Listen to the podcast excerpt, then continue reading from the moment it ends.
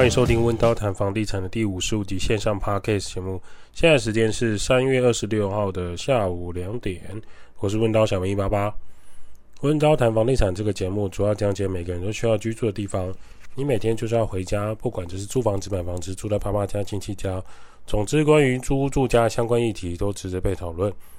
每个人都值得拥有更好的居住品质。温刀是一个租赁管理公司，我们营业项目有帮屋主代租代管理、包租代管、装潢设计、装修工程、布置软装设计。有官方在 IG、Facebook 供大家去做连结。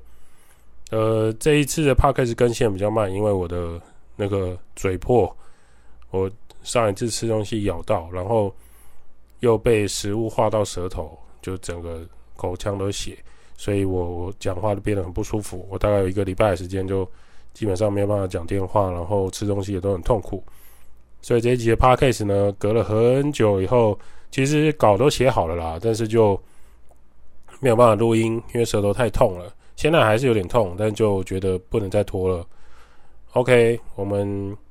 首先大家应该知道有一艘船停在巴拿马运河，然后很多东西都过不去，这其实就是一件很很好的教育啦。他就是说呢。其实这个世界它是连接在一起的，台湾很多东西或者世界各国的国家很多资源跟商品其实都是互通有无的。如果今天一艘船堵住，让巴拿马运河没有办法通过的时候，很多科技产品、很多民生物资、很多进口跟贸易跟舶来品，它基本上是没有办法动弹的。那货柜价格在几个月前好不容易已经回稳了，因为疫情的关系，现在又可能会有再一波冲击，就是。我我已经有货了，可是没有船，那就是很严重的事情。那这件事情也连带会影响到很多公司在贸易上的想法。那现在也有人在谣传说台湾可能会有缺卫生纸。那总之不管如何，大家就是可能要关注一下这相关议题。那最近也听说很多房子呢，尤其是手上的预售物啊，快速抛售中。我们静观其变。据说代销广告公司也是有一点头痛了。据我当时同期一起上课的代销小姐、代销朋友，她表示说，高层正打算处理掉一些地点不是那么优良的案子，比如说叉叉从化区，啊，在哪边我就不说，因为这样会影响到他们公司的销案。那所以有一些暗号出来，大家要记得可以判读哦。什么暗号呢？我只能提示啊，只是说这个从化区，它过去可能都是六十五万。然后他最近有一个奸商打给你说，只要三十八万、四十二万，可能就有机会买到。那你可能就要判断一下，为什么会有这样的想法。那这件事情跟房地合一税二点零，也是我们今天要讨论的案子有关。就是现在正在政府这边正在努力的地方，就是看能不能就是本会期啊，冲进立法院，可能搭配先前已经三读修法通过了实价登录二点零。预计七月起啊，这两个东西会同时上路。那这一波的洲际导弹呢，主要其实它就锁定了近年来很多预售市场的买身买气。我今天讲话可能还是有点吃螺丝或顿顿的，因为舌头刮到，其实这就是蛮蛮痛的。呃，就像直接开地图炮呢，攻击说的防空炮台，某些代销跟建筑土地开发商已经透过工会跟协会向相关部分请命。或游说议员、立委，希望说政府可以将这样短期的交易定义从五年呢缩短到三年，因为五年对他们来说，这个五年视为短期的话，很多房子的买卖会停滞啊，经济的龙头没办法发展啊之类的。那立法院呢，二零二零年年底其实已经三读通过实价登录二点零，那是什么呢？就是说你今天房价买卖的价格资讯，你必须揭露到门牌、地号。过去呢，它是一个区间带方式显示，比如说什么呃光明路的一百五十号到呃两百号啊，或者是说中正路的几巷几号到几号啊，那几弄的区域行情，未来政府这边规定说应该要更公开透明。另外一个跟大家讨论重大改变是后面这个，就是预售屋政府呢全面纳管和及时的申报。如果不照着做，就是开发，而且用连续开发方式来进行，让这些呃广告代销或者是建商营造厂现在剉咧等，明定不能将预售屋红单转予第三人。其实很多人会说啊，这东西只有影响到投资客啊。我就问你了，你觉得影响到投资客，投资客可以无中生有这些单子吗？一定是有人卖给他们吗？一定是有人乐意帮他们去做呃中间的三角钱嘛，一定是有人愿意用二十万买单子，二十五万转让这个单子嘛，所以这过程一定会有这样所谓的呃勾结的状态，或者你不能说勾结，应该说这是一种合理的商业交易模式在过去，那只是说现在这个东西已经有点严重，所以已经到政府开始关切，他就会立法来处理这个现象。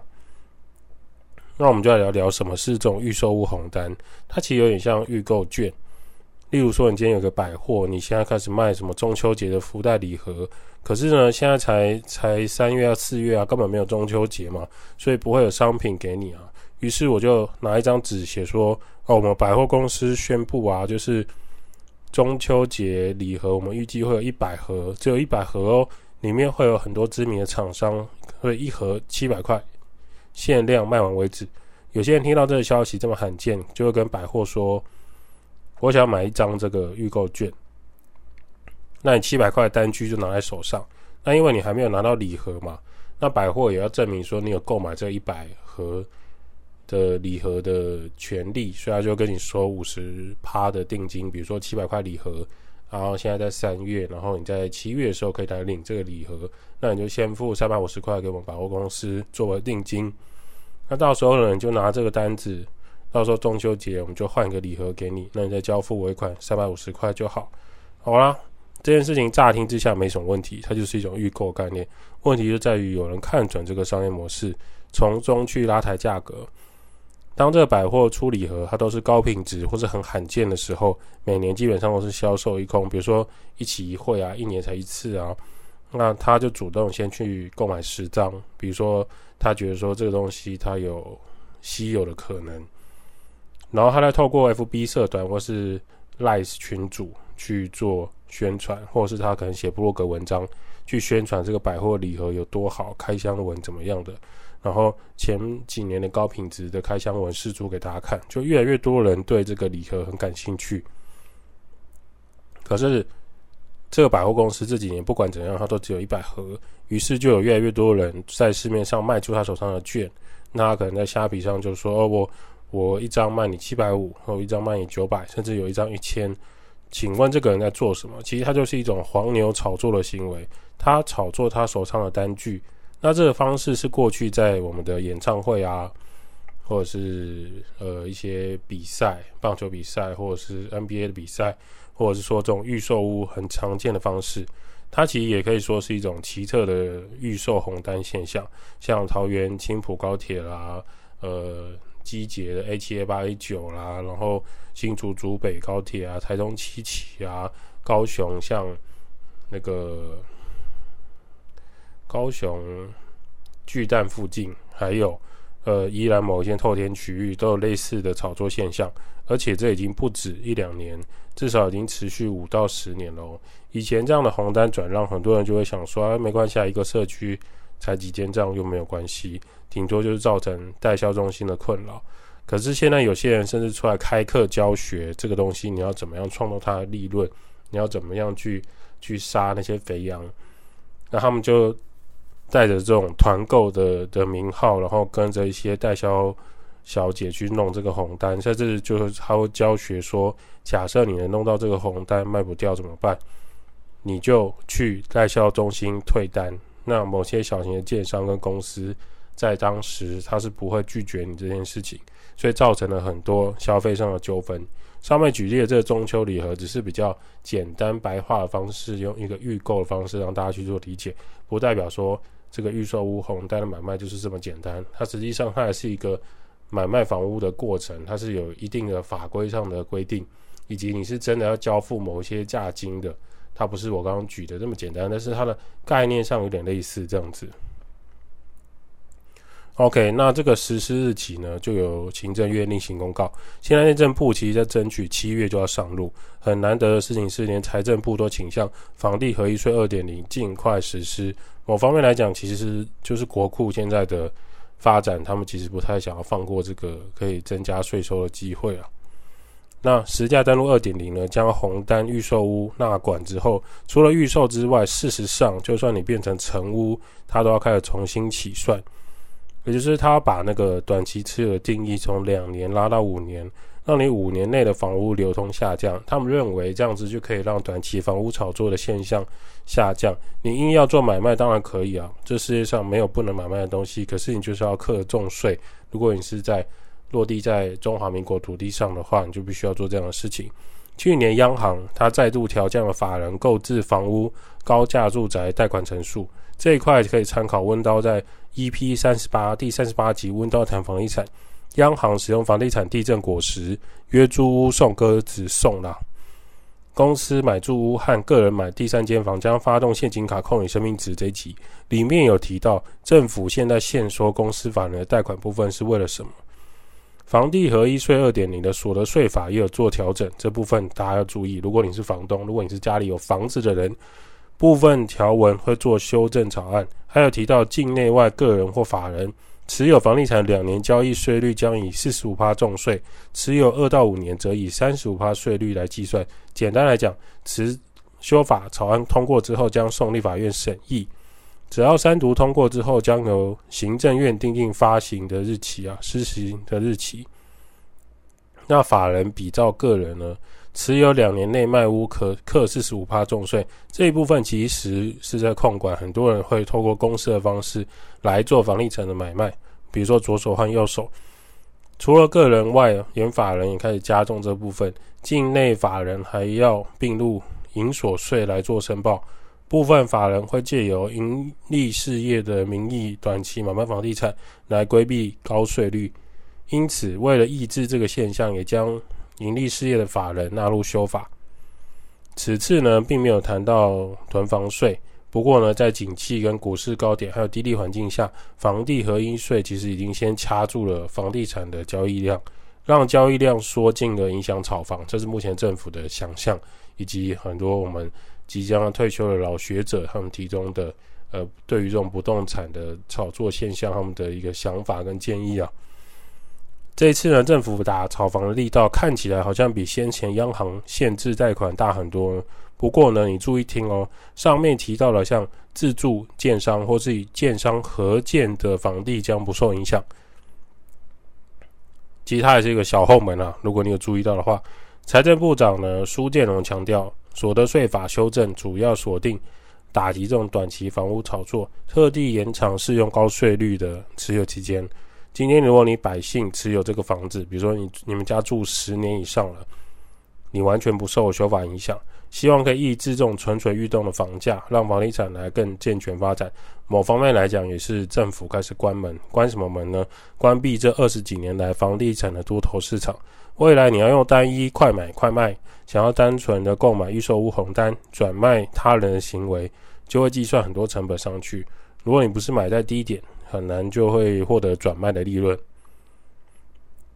那针对境内的盈利事业所得呢？呃，持有房地产两年以内的人，比照个人税率呢是四十五趴；持有房地产超过两年但未达五年，就是两年到五年内是三十五趴；持有房地产超过五年的话是二十趴。至于境外的盈利事业，如果你在台湾持有两趴。以诶两年以内的税率是十五趴，超过两年则为三十五趴。这就是目前政策上的改变，对于房市会有很大的震荡。有些人会说，这个租屋环境会有影响吗？老实说啦，短期内一定看不出差异，可是长期会有很大的影响。怎么说呢？因为新成屋的出租需求就会提高。过去有一些房子，它可能就是反正我放着。积灰尘养蚊子又不会怎样，我放半年、放两年我就要卖掉。口袋没有那么深的新城屋主，接下来就会面临到宽限期到期之后，他要怎么样？后面三年他也要想办法出租出去。因为如果他在这两年内卖，他就要被课重税，所以他会想办法拖到五年之后，就会把新城屋丢到出租市场。当然，今天他是屋主自住或是全家住在里面的人就不会影响。今天我们要讨论就是包租公以及这个法规的关系。这是我们看到对于出租市场的变化了。另外就是还有一点，我们对于这种小套房市场还有隔套房市场也会将会有巨大改变。稀有的产品会加上这种高速卖出的成本会提高，反而会让售价往上提。具体来说，就是未来的小套房跟隔套房的价格会继续往上拉，直到这个法规上路之后就会浮现出来。举例来说，你原本预售屋阶段的单子，可能是独立小套房，你没有卖掉，你盖好以后想说，哎，我要收租，本来打算收租一万三，可是可能会拉到一万六、一万八，因为你必须要放到这个期限结束之后，你才有办法做卖出。那你可能维修或房屋维护房屋的费用就会提高。那精明的房东或屋主呢，就会在租金上动手脚，所以就会把租金拉高。所以如果你是买新成屋的，独立套房的，你就要留意这个法规的通过。如果你原本是打算说，哎，我买了以后，等价格涨，等通化区生活机能好了之后，我就要卖掉，现在可能就不是那么适合。但是你如果要把房子拿去收租，当然是 OK，因为呃，现在台湾的租屋市场还是很绝大部分优良的房子释出，尤其是新成屋，很快就租掉。你只要价格不要太荒唐的话。那现阶段台湾的租屋市场就有越来越蓬勃发展的迹象，原因在于百分之六十到百分之七十的人买房子还是很困难，租屋需求就会存在。例如说我在大城市上班，我可能要租房子，你会有越来越多年放在租屋身上，我可能就愿意拿出薪水多个三千块到五千块，我希望可以租到好一点的新城屋。再加上呢，越来越多的房地产课程跟国外的创意家具系统。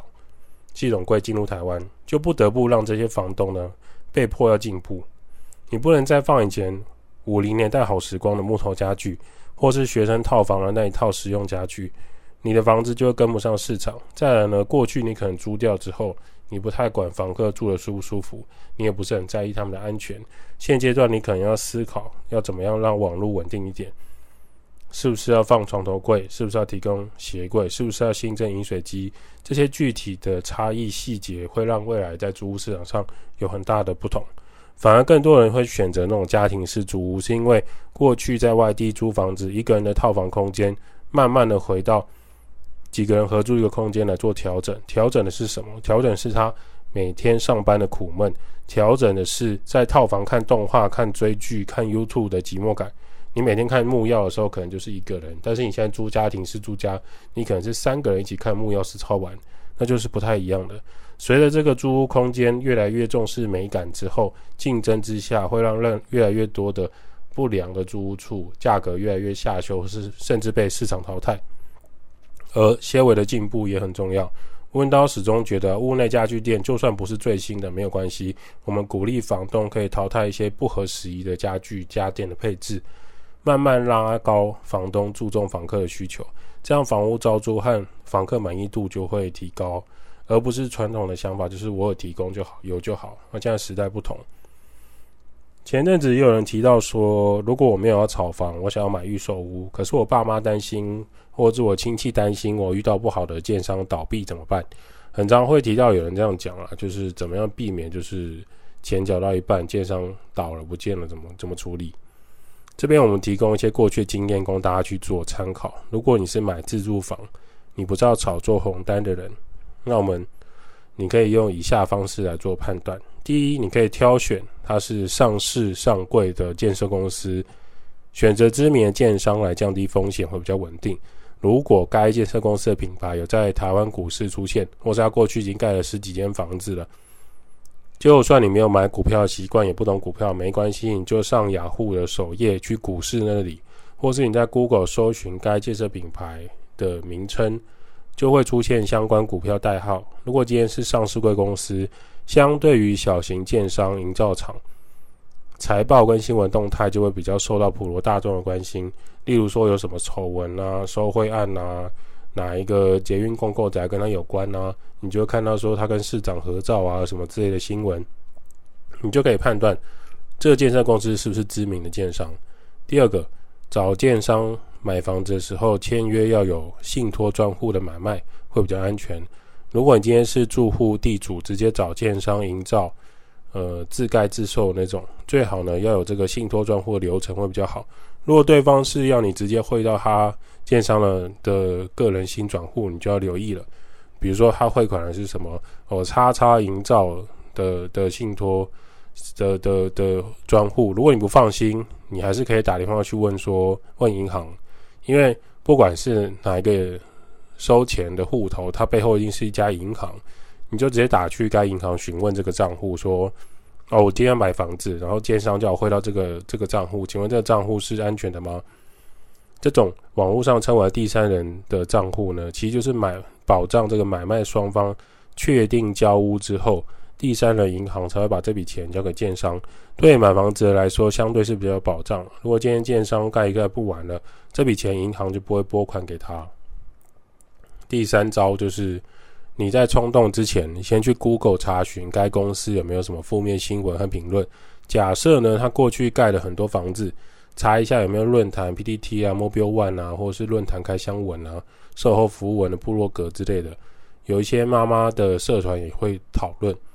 当这些资料充足的时候，可能他就是一个经验丰富的建商。有些建商你可能什么都查不到，可能是在地的小建商，甚至有可能你是他第一个处女座，这是他第一个建案，也是需要提高警觉的。你可能即将购买他们的处女座，或是说这个。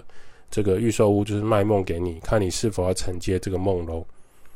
以上三个呢，就是判断预售屋的方式，好让你跟家人沟通。当然，如果你无论如何都跟家人很担忧的话，就建议你可以去买新成屋，就是它已经盖好看得到的，或是说从呃去找中介去中国屋市场找到适合自己的房屋。有一些小情侣、小夫妻会买预售屋的概念是说，我现在手上有一小笔钱，那想要说我们。既有这些年的努力，就可以买一间预售屋，分期付款，慢慢存钱，购买这个幸福的窝的做法。目的呢，其实就是希望说，未来的住屋环境或是这个华丽的社区是符合自己期待的。这个情况下，我们其实也可以去思考，小情侣的这笔钱表示手头目前不是很宽裕，那么其实可以去试试去找新成屋的市场看看，或是说去前往中古屋房仲市场挖宝。